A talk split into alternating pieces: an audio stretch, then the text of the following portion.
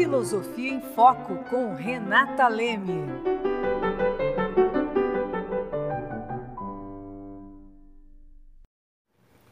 Olá, eu estou aqui para conversar com vocês sobre o Bill of Rights, documento inglês elaborado em 1689.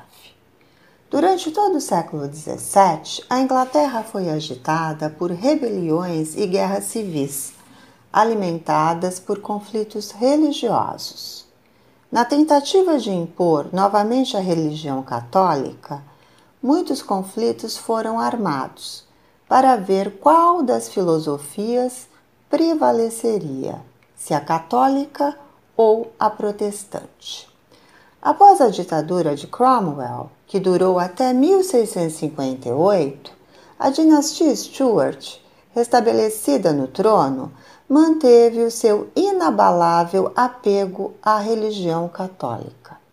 Carlos II, que reinou até 1865, durante os quatro últimos anos de seu reinado, dispensou a convocação do parlamento para a votação de impostos, graças ao apoio que recebeu pessoalmente de Luís XVI. Sucedendo Carlos II, seu irmão Jaime II suscitou contra si, em pouco tempo, a oposição mortal da nobreza e do alto clero. Convidado por um grupo de sete nobres dos dois partidos políticos, Whigs e Tories, a assumir o trono da Inglaterra, o príncipe Guilherme de Orange desembarcou na Inglaterra e Jaime II fugiu para a França. Reunido por sua própria iniciativa, o parlamento declarou vago o trono da Inglaterra e ofereceu a coroa ao príncipe Guilherme e a sua mulher Maria Stuart, que professava a religião protestante. Os novos soberanos assumiram o poder após aceitarem uma declaração de direitos votada pelo parlamento, a qual passou a constituir uma das leis fundamentais do reino. O Bill of Rights pôs fim ao regime de monarquia absoluta, no qual todo o poder emana do rei e em seu nome é exercido.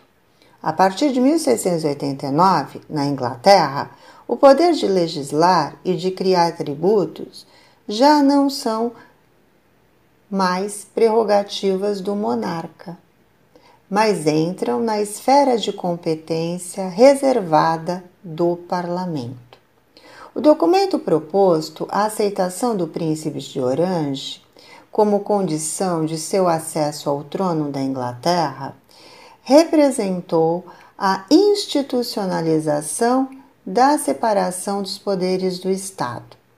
Com o Bill of Rights, surgiu na Inglaterra a monarquia constitucional, submetida à soberania popular, que teve em seu principal teórico Locke e que serviu de inspiração para a formação das democracias liberais da Europa e da América dos séculos 18 e 19. O Bill of Rights, enquanto lei fundamental, permanece ainda hoje como um dos mais importantes textos constitucionais do Reino Unido. Dentre as suas principais disposições, destaca-se a proibição de cobrança de impostos sem autorização do parlamento, a proibição de prisão sem culpa formada, direito de petição, a proibição de penas inusitadas ou cruéis, a proibição de fianças exorbitantes e impostos excessivos, a instituição da separação de poderes e a declaração de que o parlamento é o órgão encarregado de defender os súditos perante o rei. E espero que vocês tenham gostado do nosso episódio de hoje. Nos reencontraremos em breve para debatermos sobre novos temas.